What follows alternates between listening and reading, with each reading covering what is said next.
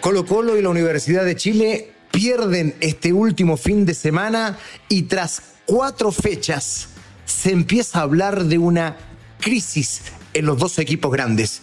¿Exageración periodística?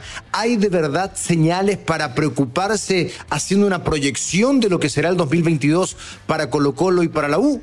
Acá lo analizamos. Bienvenidos a Footbox Chile. Esto es Footbox Chile, un podcast con Fernando Solabarrieta, exclusivo de Footbox. Universidad de Chile cerró este día lunes la jornada 4 del Campeonato Nacional de Fútbol chileno y perdió, igual que la semana anterior. Lo hizo ahora frente a O'Higgins por 0 a 1, desaprovechando la opción de jugar durante largos minutos con un hombre de más.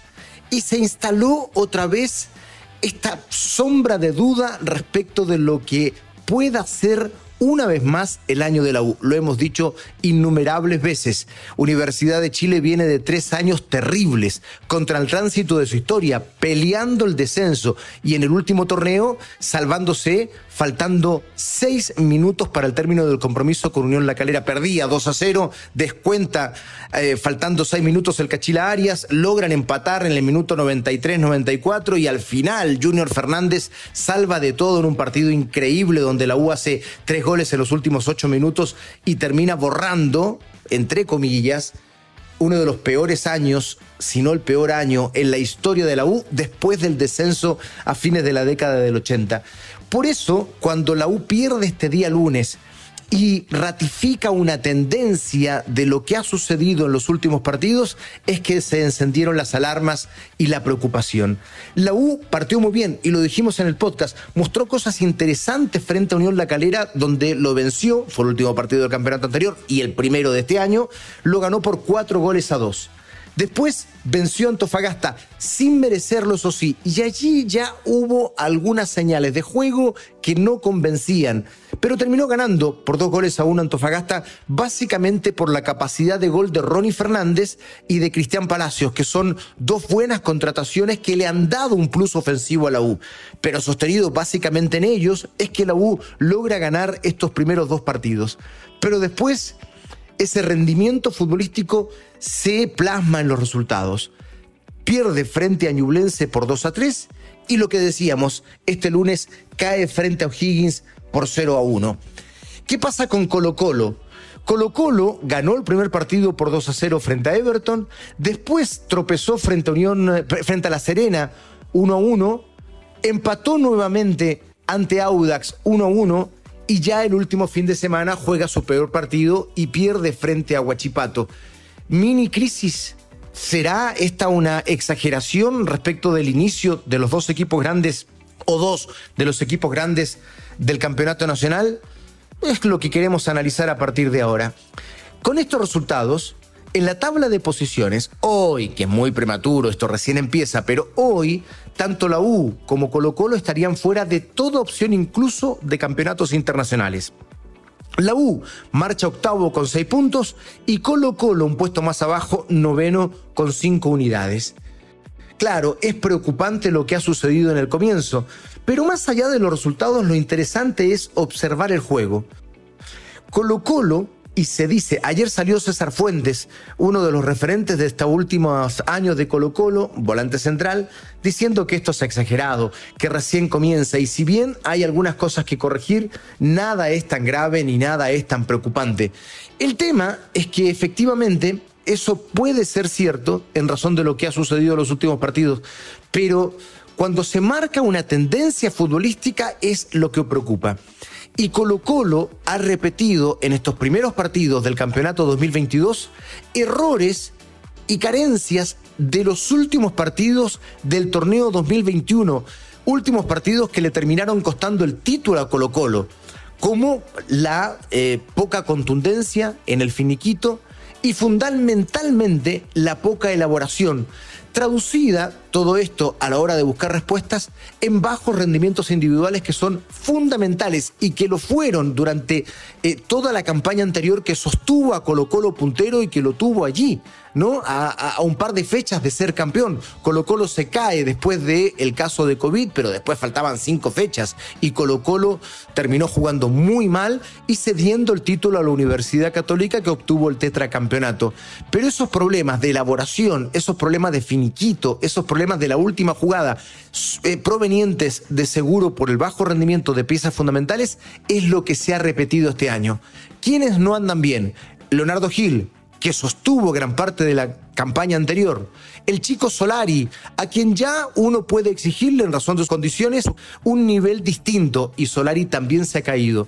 Lo propio Gabriel Costa, otro que el año pasado se encontró con su juego, a Colo Colo llegó hace ya tres temporadas, proveniente de una gran campaña en Perú que incluso lo lleva a la selección una vez que se nacionaliza Costa, pero que en Colo Colo los primeros años no pudo eh, repetir ese rendimiento. Con Quinteros vuelve a posicionarse en otra ubicación dentro de la cancha, más bien jugando como media punta, y es otro de los que sostiene la buena campaña del año anterior. Hablamos de tres rendimientos individuales, y yo agregaría el caso de Falcón, a quien nunca quiero ser sincero, a quien nunca vi grandes condiciones para llegar a Colo Colo, pero en el Colo Colo del día de hoy, donde es capaz de llegar Cristian Santos, proveniente de la tercera división de un campeonato en Europa de Alemania, bueno, la llegada de Falcón, que sí proviene de la primera división de Uruguay, si bien no tiene características para ser defensor de un equipo grande, que intenta salir jugando, que tiene que tener buen pie, lo de Falcón es mucho más a la uruguaya, pero ha cumplido. El hecho es que este año también me parece que debe sumarse a los rendimientos individuales que han bajado en el equipo colocolino. Entonces, si sumamos a Falcón, a Gil, a Solari y a Costa, nos damos cuenta que son demasiados los jugadores que han bajado su producción futbolística y esto incide en el juego. Es uno, evidentemente, de los argumentos a presentar y es una de las señales más preocupantes de lo que ocurre con Colo Colo. Porque, insisto, no tiene que ver con este par de resultados. Van recién cuatro fechas, ha perdido solo un partido. Pero estos partidos donde han redado puntos, para mi gusto, muestran lo mismo que mostró sobre el final del campeonato anterior. Y esto es lo que tiene que corregir urgentemente Gustavo Quinteros. Si no, la lucha por el título le va a ir quedando cada vez más larga. Y eso es lo complicado en el caso de Colo Colo. ¿Qué ocurre en el caso de la Universidad de Chile? Que las dudas se acrecientan por el pasado reciente y que se empieza a cuestionar esta apuesta hecha por la nueva sociedad de inversión de la U, que es liderada por Michael Clark, respecto de mirar al campeonato ecuatoriano fundamentalmente y atraer a un director deportivo de gran éxito en Independiente del Valle, uno de los equipos a mirar en este nuevo concierto de fútbol sudamericano que hizo toda una proyección de divisiones inferiores y que llegó a plasmar todo esto en el primer equipo a punto al punto de llegar a finales internacionales y de constituirse en uno de los equipos importantes del último tiempo en el plano internacional. Bueno, ese director deportivo fue traído y parecía una buena idea, ¿no? Inicialmente. Tuve oportunidad de conversar con él y me pareció un tipo muy profesional, muy serio, que si lo dejan trabajar, de seguro puede tener éxito en la U. Pero como los equipos grandes y la sociedad en general, si ese es el problema, vive de urgencias inmediatas y se, y se asocia el éxito al logro, si, la U empieza a perder como ha perdido los últimos dos partidos, este proyecto empieza a tambalear. Proyecto donde se miró a Ecuador, efectivamente, y por tanto se trajo un técnico colombiano, pero que venía de dirigir en Ecuador, de donde lo ha hecho durante varias temporadas. Se trajo a Galíndez, portero de la selección ecuatoriana, que me parece hasta ahora ha respondido. Se trajo a Carrasco, todos jugadores que, que en algún instante estuvieron en el fútbol de Ecuador. Una mirada que en el fútbol chileno es novedosa, porque en el fútbol nacional en la historia siempre se miró a Argentina o a Uruguay. Eventualmente algún jugador brasileño que era difícil que llegara a nuestro medio y tal vez a algún jugador paraguayo. Pero la mirada hacia el fútbol ecuatoriano es en realidad eh, nueva, no se había hecho antes. Por tanto, además hay cierto recelo en lo que es esta apuesta de la Universidad de Chile. Y como los resultados en las últimas dos semanas no se han dado, entonces esa situación ya empezó a revisarse con lupa y con cierta crítica.